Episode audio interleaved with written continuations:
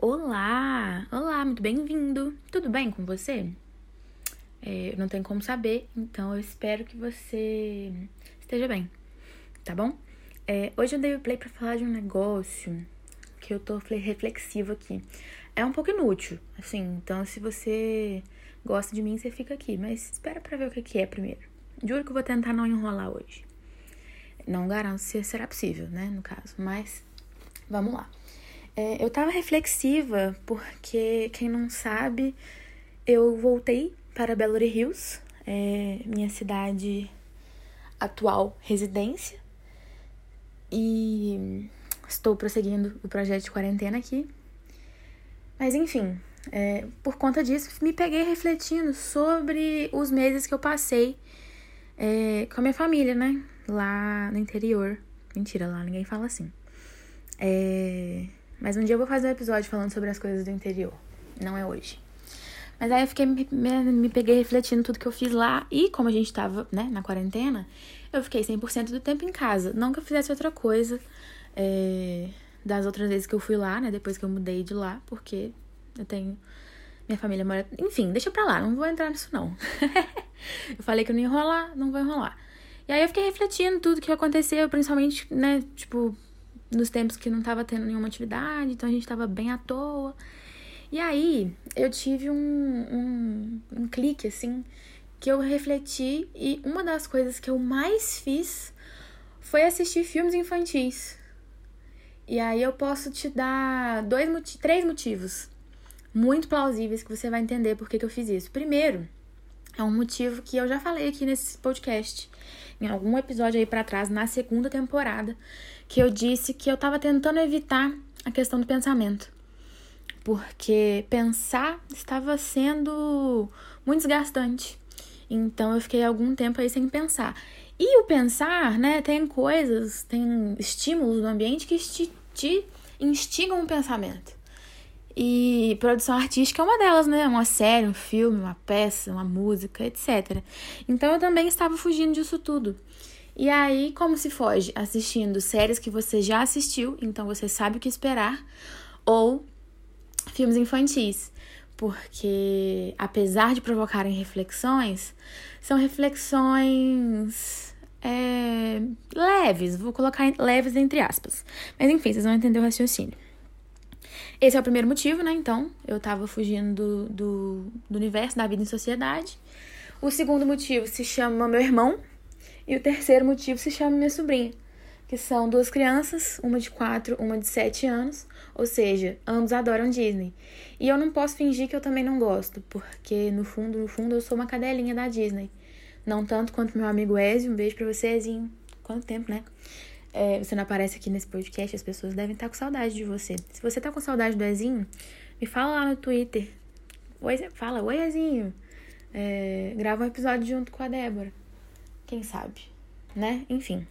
Enfim, tem esses motivos aí pelos quais eu assisti muitos filmes e muitas vezes é, repetidas, porque criança tem disso, né? Criança tem um filme favorito, é, seja na fase, seja naquela época.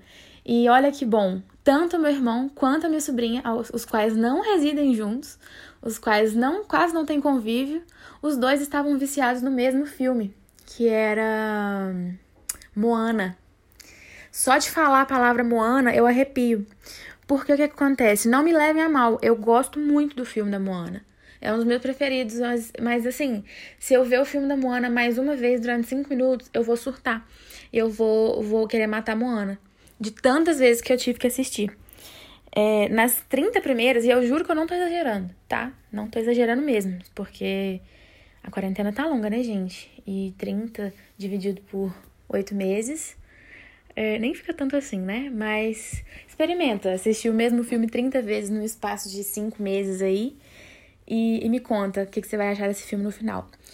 E aí, além de assistir Moana, né, pra mais de 30 vezes, é, assisti muitos outros, porque tem uma coisa que eu encaro como missão.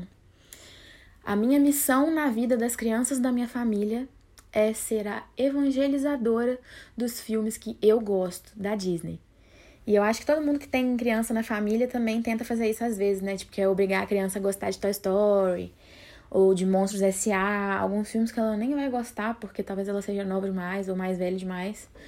Mas a gente, né, tenta assim mesmo, porque faz parte da nossa missão. E eu levo essa missão muito a sério. Então, é, os meus filmes preferidos, assim, né? Tem vários preferidos, não tenho, não consigo fazer um top, poucos. Vocês estão ouvindo barulhos, mas é porque eu não moro sozinha. E infelizmente eu não lembrei de começar a gravar isso antes da galera chegar. E provavelmente vai ter algum barulho ou outro. Eu peço perdão, mas eu não vou parar agora, né? A gente tem um combinado. E aí eu vou continuar. É, e aí eu tinha a missão de, de apresentar esses, essas animações para essas duas crianças que eu prezo muito e fazê-las gostarem. Inclusive, a minha missão com meu irmão é super bem sucedida, porque eu já fiz ele se apaixonar fortemente por Como Treinar Seu Dragão, inclusive toda a trilogia, ele é super fã, tá? É, qual mais? Hotel Transilvânia, a trilogia também, apesar de que ele prefere mais o 2, porque ele se identifica com o Denis Ovitch. Mas quem não, né? Aquele trenzinho fofinho, bonitinho, vampirinho. É, enfim, tá vendo? Eu sou retardada. Mas isso também não é surpresa para ninguém. E aí. E aí. é, e assim como outros filmes que eu gosto, entendeu? E isso é muito legal. E aí eu percebi que eu virei uma grande sommelier de filme infantil. É, então, assim, além, para além da minha vontade de afogar a Moana, é, também é muito legal é, assistir esses filmes de novo, porque quando eu falei que eles não despertam pensamentos, muitas vezes eles despertam sim. Não sei se é eu que tô muito sensível e tô, tô lhes tirando muita coisa assim importante que eu já devia né, ter aprendido antes, porque é um filme infantil. Ou se eles são assim mesmo. Vocês poderiam, por favor, me contar isso lá no Twitter para eu saber se isso é normal ou se é só mais uma manifestação da minha instabilidade mental da quarentena. É, mas é fato científico e existem livros sobre é, livros de psicanálise e outras, é, outras áreas por ali, né, do estudo do comportamento, pá, desenvolvimento humano principalmente, que falam sobre como as lições de moral que tem no final desses filmes e contos infantis são importantes para o desenvolvimento da personalidade, do, da vida daquele ser humaninho, sabe? Da criança.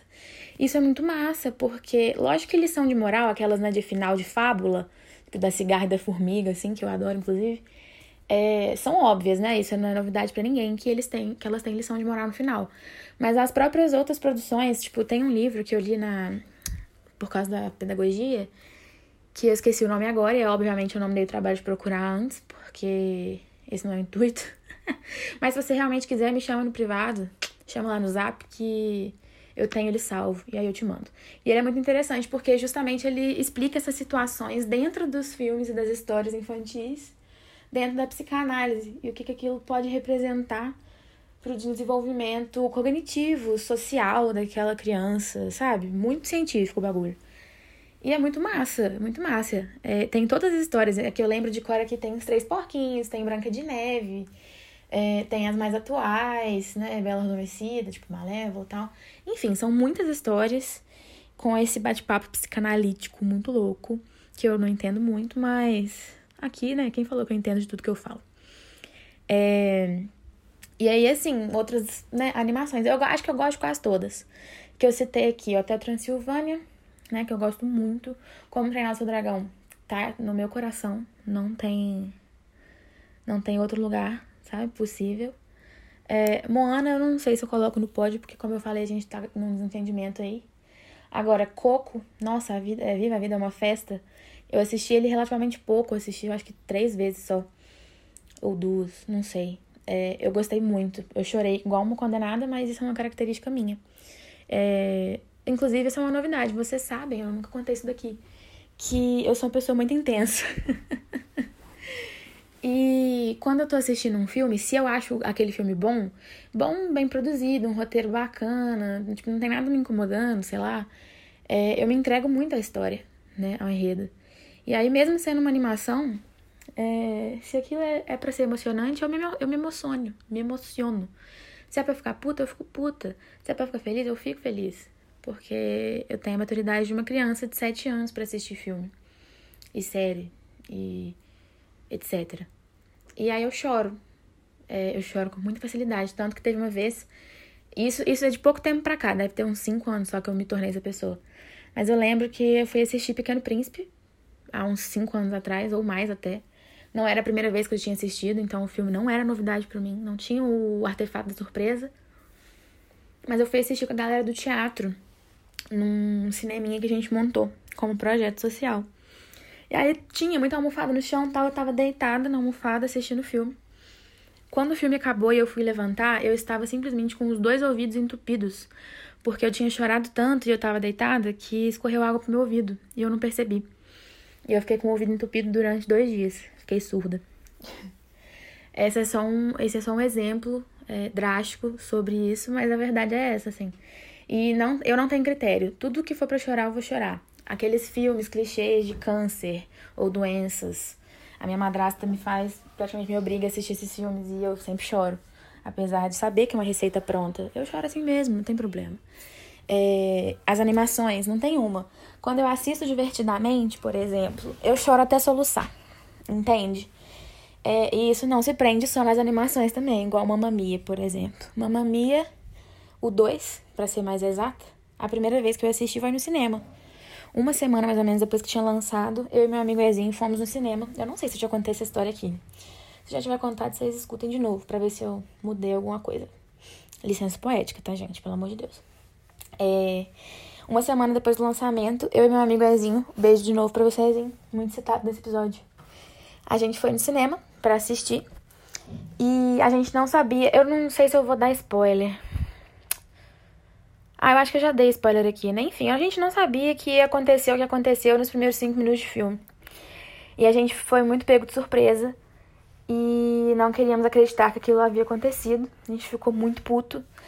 E aí demorou uns 15 minutos para eu começar a gostar de novo do filme por causa disso. Mas era muito bom, me convenceu. Só que em determinado ponto, bem no começo, tipo, aos 20 minutos de filme, eu comecei a chorar. Porque eu estava sentindo a perda da personagem X. E a partir daquele momento, tudo o que acontecia no filme era tão bem feito, tão nostálgico, que eu chorei durante uma hora e meia sem parar. Inclusive nas músicas felizes. Quando tava tocando Dancing Queen, que é uma música feliz, eu estava literalmente soluçando de chorar, porque o que me fazia lembrar que a personagem tal não estaria lá para ver esse momento.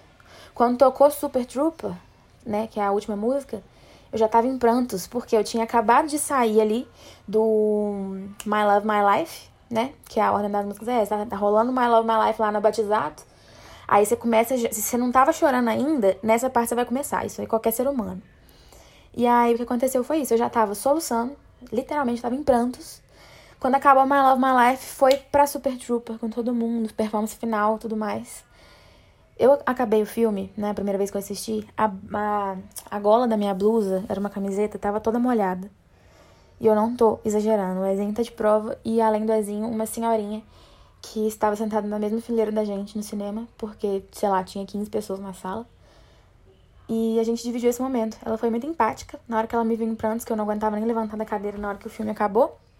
Ela foi lá, só falou, tipo, ah, muito bonito o filme, né? Tchau, bom dia pra vocês. Tipo assim, né? Porra, Respira aí, amiga. Vai dar tudo certo. E é isso. Não sei por que, que eu comecei a falar sobre isso. Inclusive, perdi até o fio da meada, porque eu mudei muito de assunto. Mas eu acho que eu já tinha falado o principal. E aí eu queria citar só mais uma coisinha, assim, que vale a reflexão. É, eu não entendo muito, mas eu adoro dublagem. Né? Voltando lá pro assunto das animações. Eu gosto muito de dublagem. E eu acho muito massa. Tipo, é uma lei, uma lei, né? Acho que todo mundo já, já sabe, já tá internalizado que filme de animação se assiste dublado. O resto você faz o que você quiser. Eu prefiro inglês, você, né, na língua original, do, é, né? enfim. É, mas a animação tem que ser dublado, porque isso é uma forma de expressão artística, nossa, brasileira, que por sinal é muito boa. Então, assistam animações dubladas. E aí, assim, tem umas muito boas, muito boas. A dublagem de Hotel Transilvânia, por exemplo, é genial, é muito boa. O jeito que eles dublam as piadas, sabe? Tipo, tiram do contexto é, gringo e botam no nosso contexto sem perder a essência da piada. Tipo, isso é muito difícil. E Hotel Transilvânia é muito bom. Ao mesmo tempo também que a dublação... A dublação... ah, esse que é o mal de não poder editar. Vou ter que pagar esse mico. Gente, perdoa. Mas enfim, a dublagem é, às vezes também ela pode destruir o filme, tipo Enrolados. é, tinha tudo para ser bom. Mas foi e colocaram o Luciano Huck, né? Pra dublar. E aí estragou o filme pra mim. Essa é a verdade. Não é ruim, né? Porque tem muito mais coisa atrás. Porém, o Luciano cagou no filme. E é isso, gente. É... Ah, inclusive, tem algumas pérolas da, da dublagem, assim, dessas piadas que eu comentei, que, que é muito bom, muito, muito bom. Tipo, agora deixa eu ver o que eu consigo lembrar. É... Ah, aquele filme das. Das vacas, né? Que a vaca tussa, que a Fernanda Montenegro dubla. Tipo assim, meu Deus, ela dublou uma animação. Que tem uma hora que, que chega um boizinho e fala com elas assim: ó, oh, uma mão lava a outra e as duas lavam os pés. eu amo tanto essa dublagem, mas acho que eu errei filme. Calma, filme de vaca. É... Eu acho que era o outro, aquele da Fazenda. Não é que nem a vaca tussa, não. Ai, meu Deus, como é que chama o filme da Fazenda? Que a vaca anda em duas pernas? Meu Deus. Parece muito com a Revolução dos Bichos, o filme. Mas enfim, é, é um desses dois filmes aí. E aí outras pérolas, tipo. Uma que marcou muito a minha infância, porque eu tinha muito medo, era num daqueles filmes da Barbie, que tinha aquele gambá horroroso que falava: pega ele, frita ele, faz purê. Hoje eu amo, mas quando eu era criança eu tinha muito medo, muito medo mesmo. E, enfim, ah, tem uma referência também que eles usam em Hotel Transilvânia, que o bolo de aniversário da Mavis era de cream cheese. E, e, eles tro... e a piadinha em inglês era que era scream cheese. E aí na dublagem eles colocaram polengrito. Cara, perfeito! Muito genial, muito genial. É, e é isso, assim. Acho que tem muitas incontáveis referências, cada um sabe da sua. Inclusive memes com a dublagem, que é o mais precioso. Valorizem os memes tirados de dublagem de filmes. Tipo, droga é o Braia. Quem não conhece essa referência, vai assistir todos os filmes de Velozes e Furiosos agora. Para o que você estiver fazendo, pode dar pausa nesse episódio e vai lá assistir Velozes e Furiosos. Esse meme, se eu não me engano, é do 3. É, é, é, é o 3. É, e é isso, gente. Me conta lá no Twitter a sua referência preferida. Hoje eu tô blogueira. Hoje eu tô muito blogueira. Mas é isso então, tá? Um beijo para vocês, até a próxima.